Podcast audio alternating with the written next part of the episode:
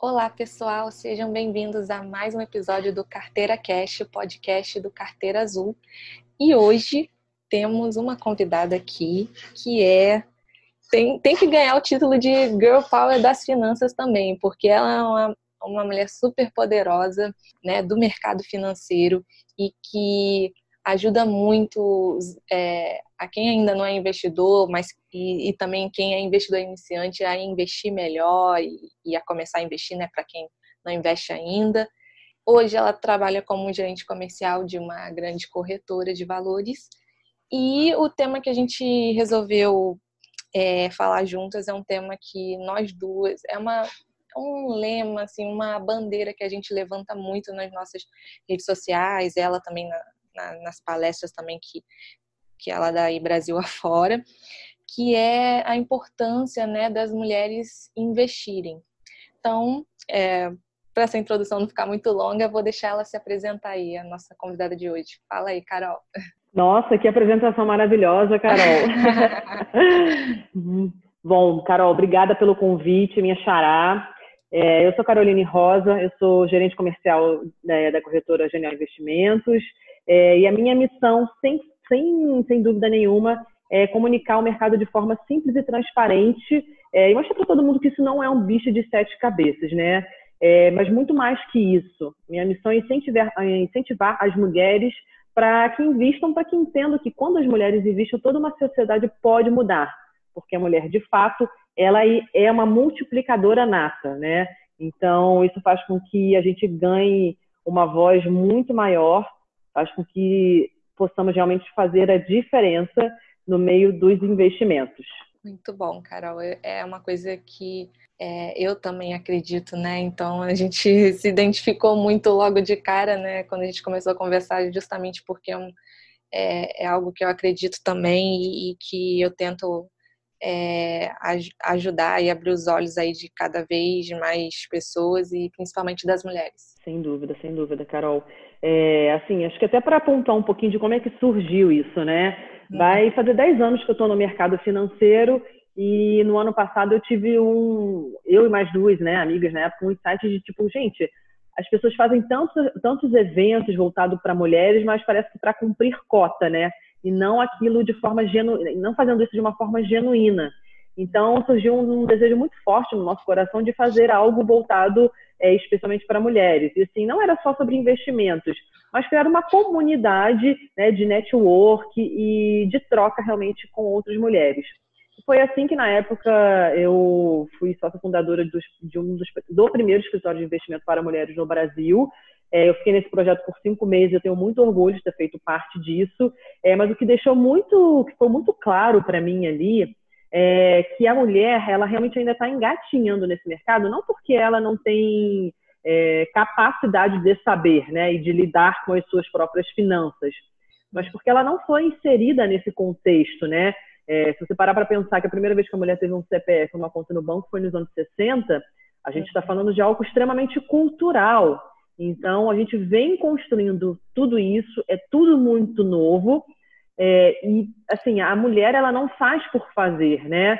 Quando a gente fala de investimentos para homens, é, e aí não querendo falar de forma generalizar, mas o que eu vejo muito é que o homem, ele investe por rentabilidade. Hum. Qual investimento vai me dar mais retorno, né? Essa é a pergunta que o homem faz. Quando uma mulher investe, ela, ela vai muito além disso, né? Ela fala de sonhos. E ela, inclusive, inclui muitas outras pessoas nesse ciclo de, de independência financeira, por exemplo. Hum. Né? Ela não pensa apenas no patrimônio que ela vai poder gerar para ela, mas sim o que, que ela vai poder fazer para todo o coletivo, né? Por todo, por todo mundo que está em volta dela, seja o filho, é, irmãos, os pais, enfim.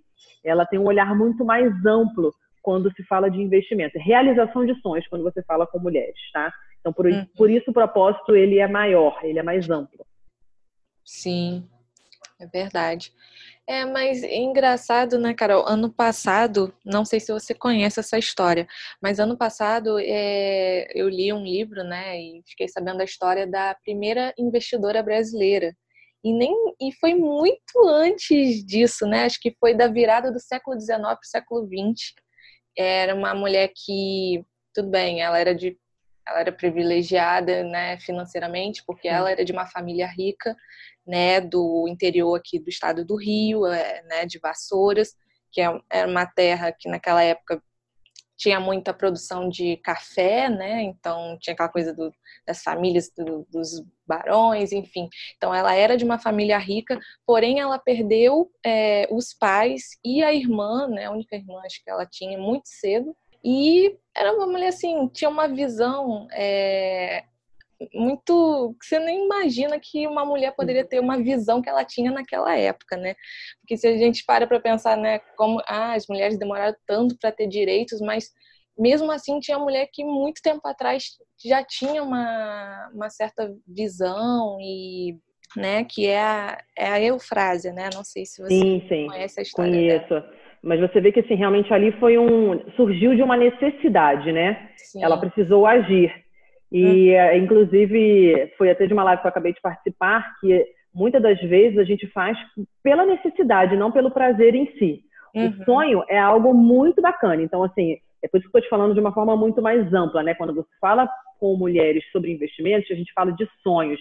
Mas eu particularmente acredito que o que motiva uma mulher a de fato investir, o ser humano de modo geral, tá? Mas uhum. trazendo para isso que você trouxe, é a necessidade de, Sim. tá? E, e, por isso a gente fala tanto, inclusive, dessa da necessidade, da importância de fazer uma reserva de emergência, mas eu vejo que, que naquele momento de dor, ela me parece, assim, me pareceu muito ser uma mulher que ela já tinha um instinto empreendedor, né? É, nato ali, é, na veia dela, mas uhum. a gente sabe que não é a maioria, né? A gente sabe que ela é um ponto fora da curva. Uhum. Então, sim, esse instinto realmente de empreender, é tanto que dizem tanto que as mulheres são extremamente conservadoras, mas eu não vejo nada mais agressivo do que se tornar uma empreendedora no Brasil, né? Mais arriscado. E a gente vê que no Brasil quase 52% dos empreendedores são mulheres. Uhum. Então, por isso que eu falo que são quebras de tabu, tá? Então, a gente vem realmente numa construção cultural, né? Realmente, é, uma, é realmente uma reconstrução daquilo que já é nosso por essência, Uhum. Mas a gente está tá realmente lapidando tudo isso e entendendo a importância de. Então, uhum. por isso que a gente fala que é cultural, mas sem dúvida temos, é, é, já é nato nosso, né? De fazer acontecer. Isso aí a mulher por si só, ela já tem isso, sem dúvida. Sim, com certeza. É, você acha que o, o machismo ainda influencia muito é, na vontade ou, ou, até na necessidade da mulher começar a investir ou não? É, eu sempre falo muito da autorresponsabilidade, tá? E da gente não hum. terceirizar essa culpa para o outro. Mas sim, eu acredito muito nisso. É, hum. e eu vou te dar exemplos, tá? É, nós muitas mulheres não foram inseridas ainda nesse contexto. Então, é muito fácil eu, que estou dentro do mercado há 10 anos, é, achar que todo mundo deveria saber. Só que isso não é trivial, tá? É, Para gente que começou a dar, a dar, os primeiros passos, parece ser simples, parece que todo mundo deveria saber, mas não, isso não é trivial. Eu dei uma palestra mais ou menos há um mês, um mês e meio, e eu vi mulheres chorando, assim, uma, uma moça veio conversar comigo chorando porque ela falou com o pai dela, com o pai, não é nem o marido, né? Porque tem situações de machismo do que a gente diz do próprio marido, enfim, por a mulher, enfim. É, e ela disse que foi o pai dela. Quando ela tentou, falou, pai, eu quero entender um pouco disso que o senhor faz. Ele falou assim, você está tá duvidando da minha capacidade? E ele não, em nenhum momento pensou que, poxa, a minha filha futuramente pode casar, ou a minha filha, independente disso, né? A minha filha precisa construir a independência dela, até porque o pai dela não vai ser pro resto da vida. Então ele se sentiu, inclusive, é, ele se sentiu mal daqui, por ela ter falado que queria aprender sobre aquilo com ele, sabe? Então você vê que, que sim, a gente ainda tem muito disso do homem achar que isso é coisa dele, que ele é o responsável, que ele ainda é o provedor e que é ele quem tem que tomar conta das finanças. E eu, sim, e sem fazer meia culpa aqui, muitas das vezes não é nem por maldade, tá? Eu não vejo isso que é uma forma de, de maldade, de imposição mas realmente acreditar por conta da própria cultura a qual ele sempre foi ali implementado, de que tem que ser assim. Uhum. Entende? Então, assim, tem tanto machismo que é exacerbado mesmo, de fato, de pessoas que não têm noção e querem impor, achando que é assim. Isso não faz o menor sentido, mas existe também essa pessoa que, que, como pai dessa menina, achava que aquilo estava sendo uma ofensa para ele, sabe? Minha filha não tem que saber disso, minha filha não precisa saber disso, é, sem levar em consideração os inúmeros fatos que, que realmente rodeavam aquilo, né? E hum. que era realmente o cuidado com ela, né? Ele ajudá-la, ensiná-la, ter um cuidado com quem, a mulher que ela está construindo, de quem ela vem se desenvolvendo, e não o contrário, não desmerecendo aquilo que ele faz. Então, é realmente uma mudança de mente, né? Não, é não, não só de que eu não sei fazer, é disso que não é para você. Então, hum. sim, a gente sofre com o machismo por esse lado, tá? Que já vem impregnado. E também, é, uma das coisas que eu presenciei muito, assim, nesse, nesse período foi de... Quando a gente fez uma, uma assessoria de investimento com foco em mulheres, ouvi homens falaram, ai, que bom, agora vocês vão tirar esse trabalho da gente, porque eles falam com as mulheres como se fossem crianças e que não entendessem exatamente de nada, entendeu? Absolutamente nada. Então, eles infantilizam a relação da mulher com o dinheiro também. Então, acho que é um ponto que nós devemos realmente nos impor, porque é, é um fato que é inadmissível. A gente ser realmente colocada como, como infantilizada mesmo dentro desse contexto. Uhum. É, você acredita também que você falou da questão da família também.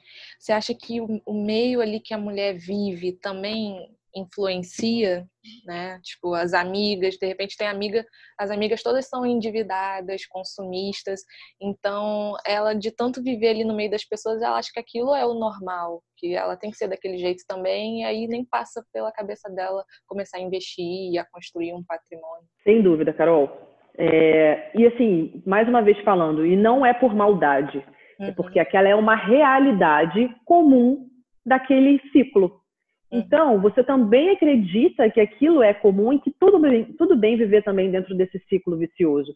Porque você não tem, você ainda é, assim, entre aspas, né, ignorante quanto ao assunto. Você não sabe da importância daquilo. Então, você acha que é comum, então sim. É, a gente dizem que a gente é a média das cinco pessoas que a gente mais convive, né? Então, sem dúvida, se a gente convive com pessoas que dão mais importante, importância para bens materiais, para sair ao invés de realmente fazer a sua reserva de emergência. Enfim, dar ênfase àquilo que de fato deve ser prioridade na nossa vida, sem dúvida vai influenciar. Uhum. Não tenho dúvida disso. Você em algum momento assim foi chamada de pão dura, mão de vaca por é, gostar de investir, ou por ter começado a investir? Olha, sinceramente, eu nunca fui uma, uma pessoa muito disciplinada, assim. Eu preciso ser muito sincera aqui, que a gente está falando de vida real.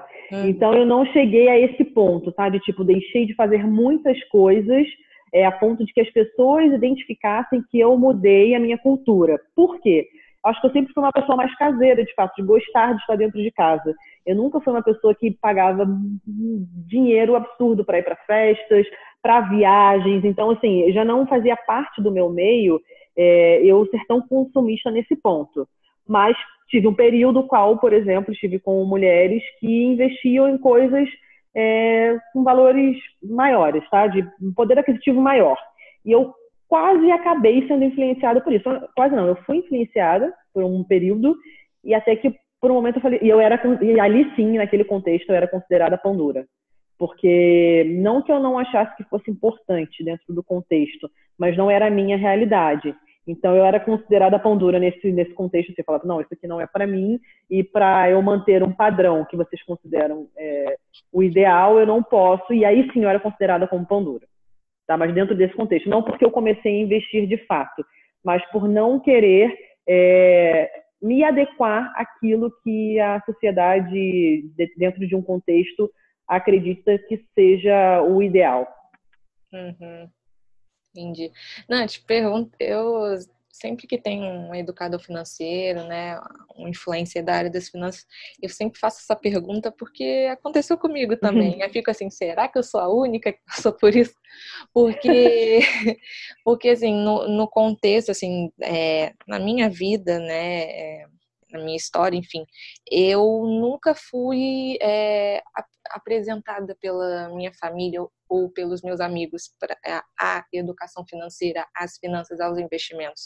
Foi ao contrário, eu que, eu que conforme com a minha curiosidade de pesquisar, de estudar, de fazer curso, eu fui, e né, acompanhando também o pessoal na internet, é, eu que comecei a ensinar as pessoas e ajudar. E elas falaram: pô, Carol, você está explicando bem, você tinha que fazer um Instagram aí e, e postar aí também. Do jeito que você me explica, você explicar para outras pessoas na internet, né?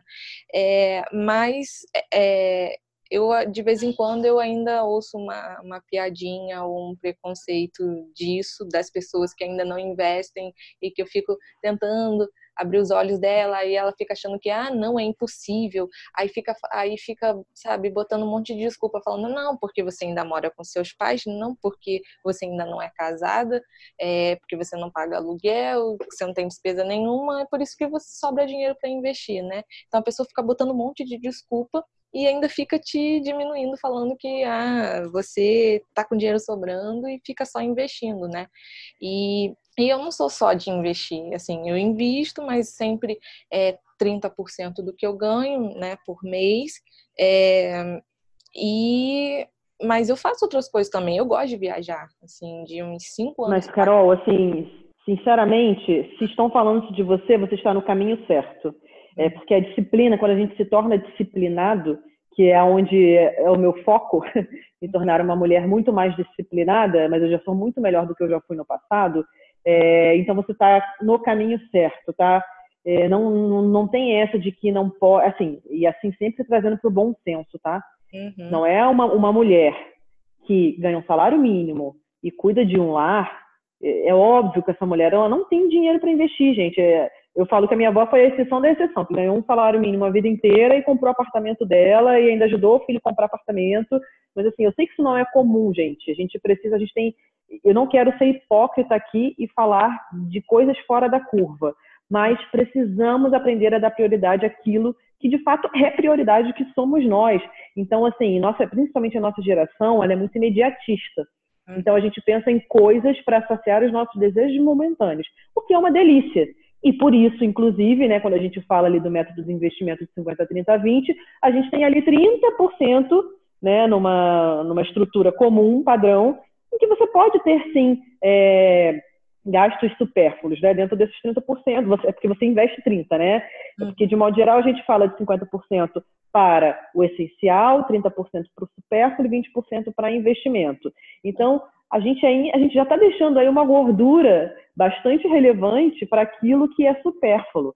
Só que a gente precisa entender que muito mais do que o supérfluo é se pagar em primeiro lugar, pensar no nosso futuro. E o nosso futuro, gente, é agora, é tipo, é daqui a um mês, é daqui a cinco anos, daqui a dez anos, está muito próximo. É pensar nos momentos de adversidade, pensar no, nos momentos é, em que falta saúde para gente, saúde física, saúde mental, porque acontece sim, desemprego acontece sim, e pensar também na aposentadoria. Então, não é achar isso nunca vai acontecer comigo, gente. Mundo, os dias estão passando tão rápido. Se a gente não fizer isso agora, não vai ter ninguém que faça por você. E ainda que você seja milionário, se você não souber administrar as suas finanças, você também quebra, porque o dinheiro acaba assim. Sim. Então, não é só essa questão de, ah, eu tenho salário X, eu tenho que pensar no meu futuro porque eu não sou rico. Não, ainda que você seja rico. Se você recebe uma, uma herança e você não sabe administrá-la, o dinheiro vai acabar e você vai quebrar. Sim. Então, realmente é uma mudança cultural, hum. tá? Que a gente vem, vem de fato construindo, porque a gente está falando de investimento, da importância de mulheres investindo, né? É, e quando eu falo dessa importância é porque é, no, no, último estudo que eu, que eu verifiquei, sete entre dez mulheres que eram agredidas fisicamente o permaneciam nessa relação por conta da dependência financeira. Isso é, é saudável, gente? De forma alguma. Então, assim, é muito além do realizar sonhos, de poder comprar isso aquilo. É de ter sanidade mental, sabe? É de poder ser livre. E livre, inclusive, para fazer tudo ou nada. Porque, assim, ah, eu não, eu não, eu não tenho grandes, eu não sou muito ambiciosa, quero ter muitas coisas. Mas para você não fazer nada, você precisa ter dinheiro. Sim. Então não dá para você é, delargar as suas finanças, o seu dinheiro, porque a conta ela vem e a gente vai ter que pagar. Então realmente é, é ter a consciência de que isso é responsabilidade de cada indivíduo e quando falamos de mulheres é pura e simplesmente porque os números dizem por si só. A gente vê na bolsa de valores que menos de 24% são mulheres e desses 24% eu posso quase que garantir que nem 10% são de fato de mulheres, tá? Porque muitos homens, maridos, pais, enfim, usam o CPF da esposa para investir numa corretora. Então, esses números, eles são é, cabulosos ainda, então eu tenho certeza que a gente ainda não tem 24% das mulheres investindo em bolsa, e Tesouro Direto aproximadamente 30% de mulheres. Então, os números falam por si só. A gente vê que existem muito menos mulheres investindo do que homens. E assim, a gente precisa tomar as rédeas da nossa vida. Não tem jeito, não tem outra opção. A gente vai começar e o importante, né, e imprescindível que a gente comece o quanto antes. Uhum. E aí, se tiver o apoio, melhor ainda, né? Sem dúvida, sem dúvida, porque, Carol, é, é a gente, eu, eu escuto muito da, da Yasmin Stéria, que é uma mulher que eu admiro muito, ela, o que ela fala. Quando homens e mulheres de uma cidade se unem, a gente muda toda uma sociedade. Então, quando a gente fala de ah, da independência, independência, independência, parece clichê que a gente já está batendo na tecla, mas é necessário. A mulher, os estudos provam que a mulher ela vive em torno de 6 a 7 anos a mais do que o homem. Então, a gente tem salários menores e a gente vive mais. Então, a conta não vai fechar. Sim. Não vai fechar. Então, é, é trazer isso para a consciência, sabe? Assim, para o presente. Beleza. E o que, que eu vou fazer a partir de agora? É começar a colocar em ação mesmo, seu plano em ação. A gente acabou de falar aqui do método do 50, 30, 20. Ah, não consigo começar a colocar agora 20% da minha do meu da minha renda, né, em investimento. Começa com 5%, começa com 10%, vai aumentando essa escadinha ao longo do tempo, mas comece. O primeir, a primeira, o primeiro grande desafio que eu vejo é a mudança de hábito. Sim. Tá? Então, se a gente conseguir mudar esse hábito, sem dúvida, o que, depois vai ser prazeroso fazer isso. Não vai ser um, um desafio tão grande, né? um sacrifício, mas sim prazeroso de ver ali o seu dinheirinho, né, trabalhando com você, começando a render e saber que, por exemplo, como o momento hoje que a gente está passando, né, de, de coronavírus, economia e tudo mais, a gente não tem, inclusive, noção de quando isso vai mudar, de quando isso vai parar. Você que é um empreendedor, você que vive, é, trabalha realmente prestando serviço, como é que vai fazer nesse cenário? Além de toda a angústia que o cenário traz por si só, desse peso, imagine ainda você ter que lidar com o peso da falta de, de reserva financeira para passar por esse momento, né? Então, é, toda crise traz uma oportunidade, que essa seja de despertar a gente para a importância de nos tornarmos financeiramente independentes. Independentemente, independente de quem? De, de, de tudo, do sistema, sabe? Não é só do marido, do pai, não é nada disso é tornarmos independentes financeiramente e emocionalmente. Porque quando a gente consegue ter isso, a gente é livre, inclusive, para ser quem a gente quiser ser. Uhum. Eu gosto até de usar um, uma outra pa palavra, né? Eu comecei a. Eu mudei, porque independência ainda tem muita gente que acha que a ah, independência é aquela coisa inalcançável, que só a galera Sim. que ganha na loteria que vai ser, né? E aí eu descobri o termo autonomia financeira, que é justamente de, é, sabe, da mulher não depender de ninguém, é, assim, de ninguém mandando, falando para ela o que, que ela tem que fazer com o dinheiro dela, independente se é para investir ou para gastar lá no salão de beleza ou né, no aluguel, mas é de você, é, a autonomia é você, você mesmo tomar as rédeas, você saber, você saber o que está fazendo e você tomar conta do seu dinheiro e da sua vida financeira, né? Eu acho que aí, aí fica mais claro, né? Pra... É impalpável, né? É impalpável, assim, é, para quem estiver ouvindo a gente, é saber que são duas mulheres falando de vida real aqui, né? Acredito que você, assim como eu, não veio de família rica, não tem é, tantos privilégios, o que não é um demérito para quem tem, tá? Acho que é bom a gente deixar isso muito claro, mas não faz parte da minha realidade, tá? Então, hoje eu sou sozinha, moro em São Paulo, não tenho mais minha mãe, meu pai também não tem condições, então, assim, hoje sou eu por eu mesma. Então, se der alguma coisa de errado, eu não tenho a quem socorrer. E aí a independência financeira ela vem até às vezes de uma forçação de barra, né? Porque não é só porque você quer, às vezes é necessário, você não tem escolha. Então, é, é por, por, isso é tão importante que nós mulheres tenhamos consciência disso. E por que quando a gente fala tanto de mulheres? Porque a gente, nós mulheres temos um poder absurdo de influenciar outras pessoas. Então, tanto o nosso meio comum quanto os nossos filhos, né? Eu ainda não sou mãe, acho que você também ainda não é, né, Carol? É, mas a gente precisa começar dentro de casa, a gente precisa mudar essa cultura dos nossos filhos. Eu fico pensando, a minha avó sempre foi um exemplo, né, de pessoa, de uma mulher poupadora, mas assim, eu também, eu nunca tive educação financeira na minha casa, nunca tive. Então, é uma. Só que assim, eu também não posso, hoje, é, tirar a minha autorresponsabilidade, dado que a gente tem acesso a tanta informação na internet, gratuita, né, principalmente gratuita, e dizer que hoje eu não vou mais fazer porque lá atrás ninguém me ensinou como fazia. Então, a gente aprende tantas coisas, investir, né?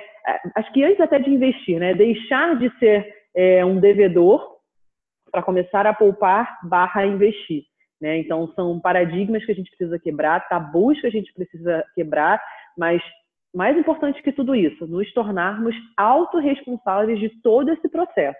Uhum. E não simplesmente culpar, ah, porque eu ganho pouco, porque ninguém nunca me ensinou, porque eu não tenho é, possibilidade de. A gente precisa se tornar autorresponsável daquilo e começar a tomar as rédeas a partir da onde a gente está e com o que a gente tem. Uhum eu falo assim, é, eu até brinco, né? E assim, eu falo, não façam isso em casa, mas o meu primeiro investimento, que se é que pode ser chamado de investimento, foi com 29 reais investindo em ações da Oi no mercado fracionário. Então, eu não estou falando aqui que é um exemplo, tá? De forma alguma. Eu estou dizendo que a gente precisa clicar, dar o primeiro clique, startar para que haja de fato uma mudança de mindset de que aquilo é possível e não é inalcançável. E que eu preciso ter muito dinheiro, que é muito difícil. A gente vê que, assim, muitas mulheres, elas simplesmente não investem porque elas falam que elas não sabem fazer, porque elas não têm tempo para fazer ou porque elas não têm dinheiro suficiente para fazer. Uhum. E, assim, hoje, com a facilidade, ao acesso à informação que a gente tem, é, essas desculpas, elas teoricamente caem por terra. Né? E aqui a gente não está falando que não tem, é, que, que, quem está nos ouvindo tem que virar especialista da noite para o dia e de forma alguma. Os especialistas estão lá para fazer o trabalho deles. Então, hoje tem assessores de investimento, tem analistas, então o mercado está cheio de pessoas que estão realmente, têm propriedade para falar daquilo, que analisam todo esse portfólio de investimento. Mas é o que eu sempre digo, a gente precisa saber fazer as perguntas certas para não ser enganado, inclusive pelo gerente do banco, pelo assessor de investimento.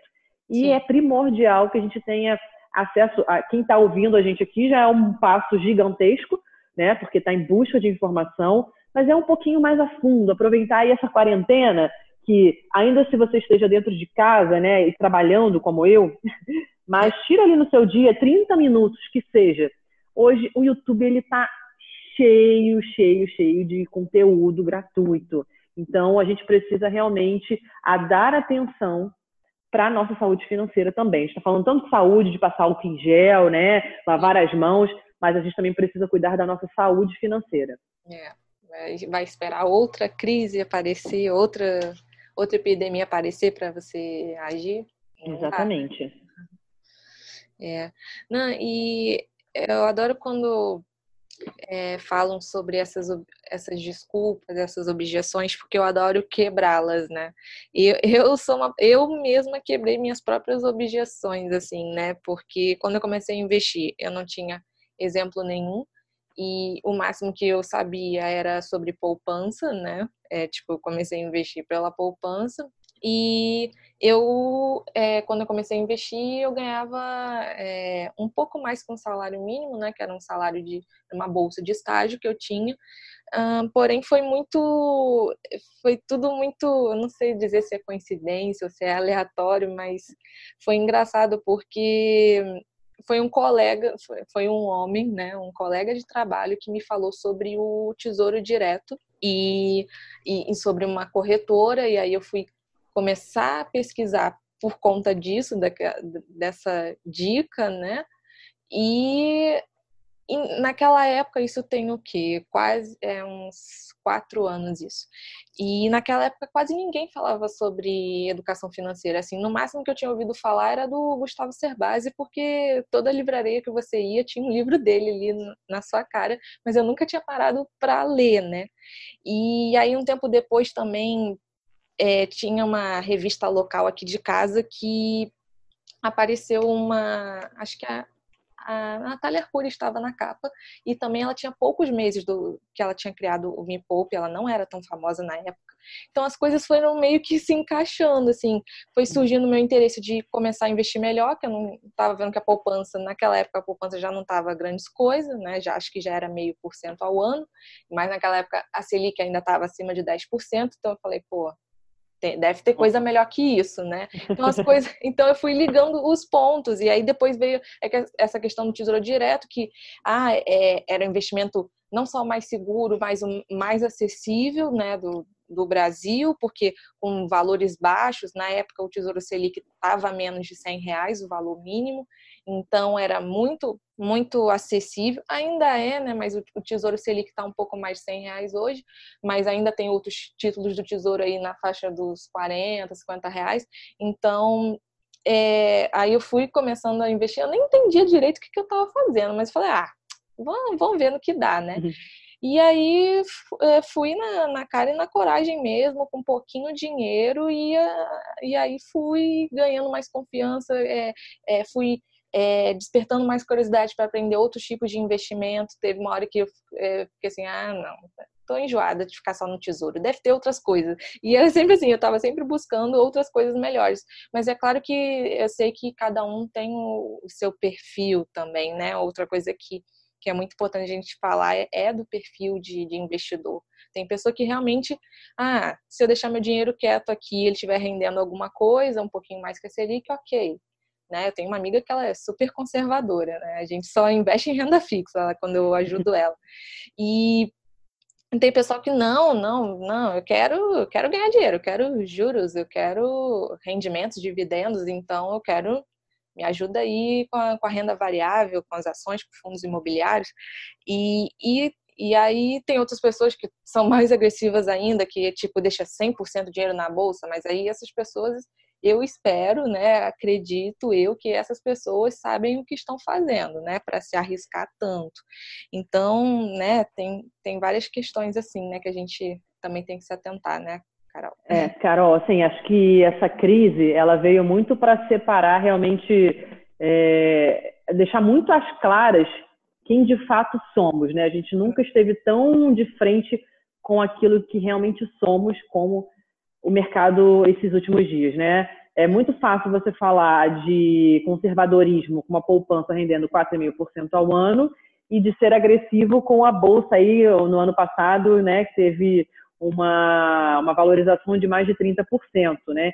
Então, nesse momento, todo mundo era agressivo, queria ganhar dinheiro e era muito fácil. Não, exa exatamente era isso que acontecia, né? A narrativa era: sou agressivo e tenho apetite ao risco. Sendo que não é isso que eu tenho visto nos últimos tempos. Eu converso diariamente com diversos investidores, e não só investidores, né? É, da, clientes da corretora em si, mas que são meus amigos, enfim, familiares, uhum. estão extremamente enlouquecidos com esse cenário, vendo o seu patrimônio desvalorizar assim em torno de 50%. Então, é realmente se conhecer como investidor. É, o nosso patrimônio não é brincadeira. Eu realmente acredito que a gente vai recuperar.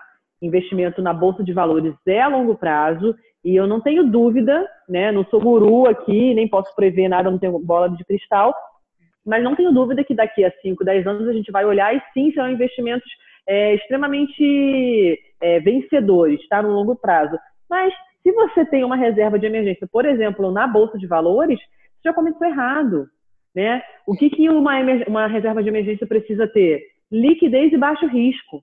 Então, o que, que você faz? Você acaba realizando prejuízo num cenário de baixa como esse, porque você precisa do dinheiro. Então, eu acho que a gente precisa, em primeiro lugar, se conhecer como investidor.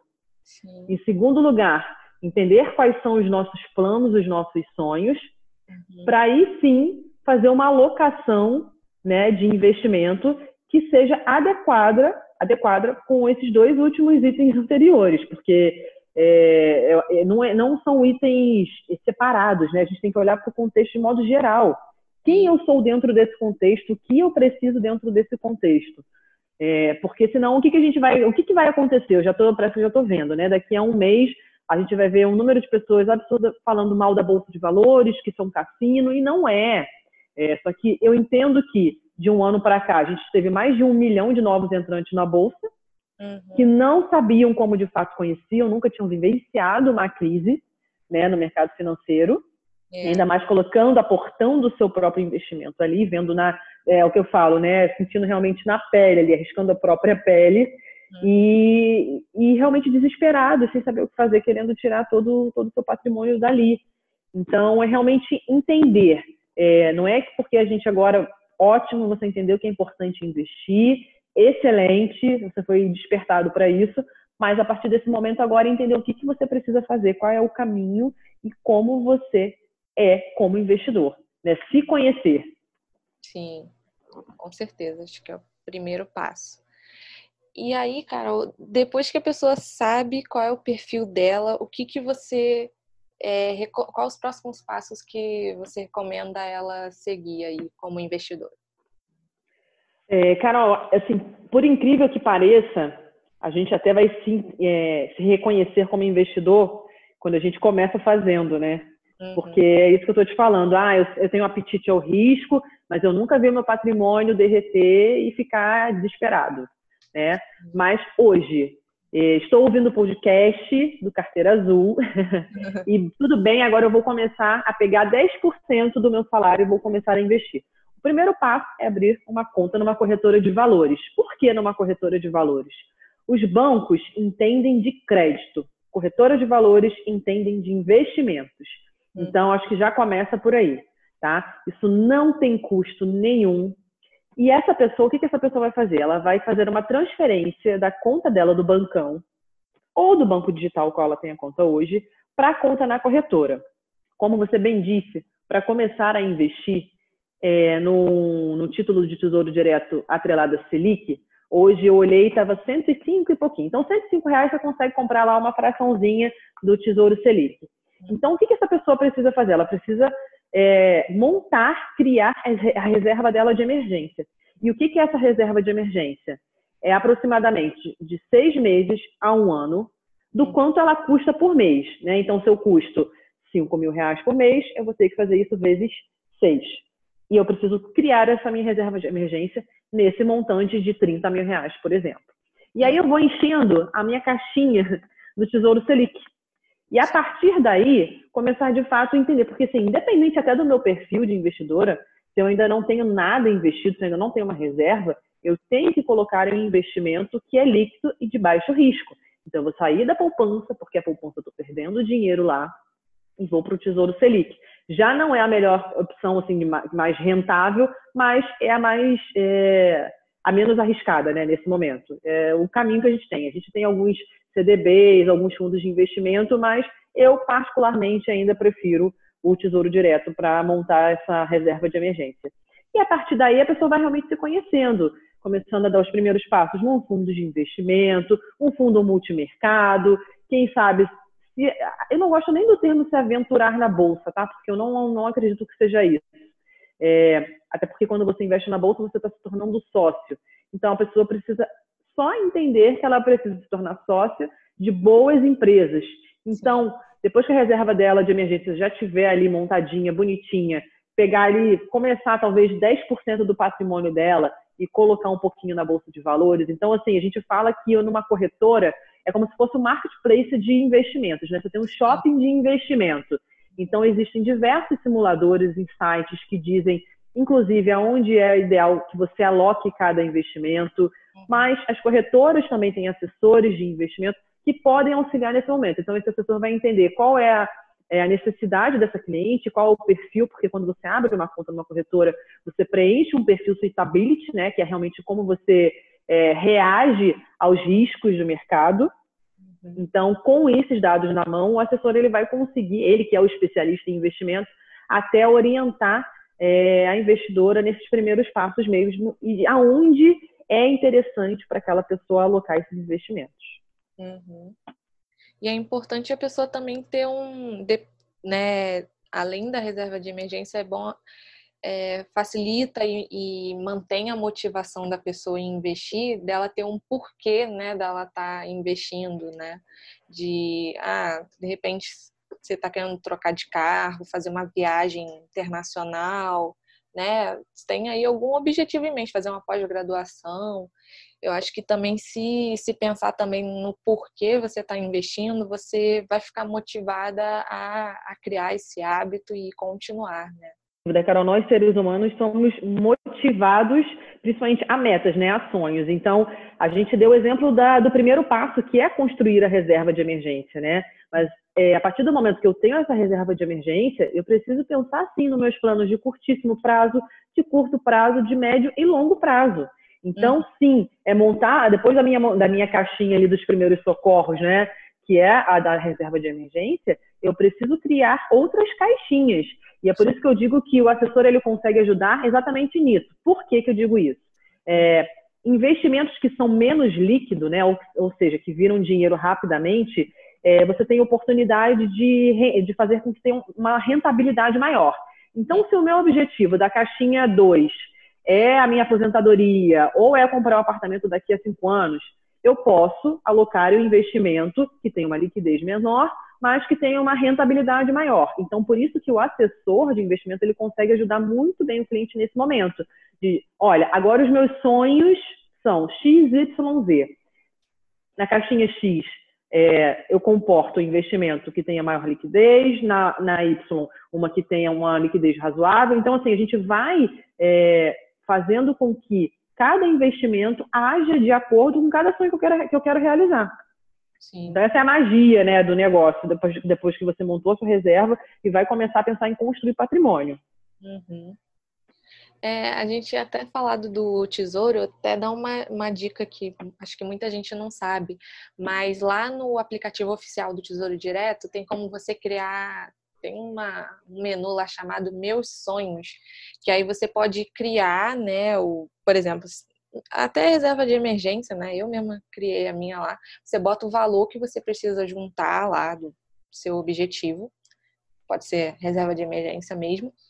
É, você bota o valor e, e, e, seleciona lá um título do tesouro que você já comprou e seleciona que você está investindo para realizar esse sonho, você está investindo nesse tesouro. Digamos que é, para reserva de emergência, você está investindo no Tesouro Selic.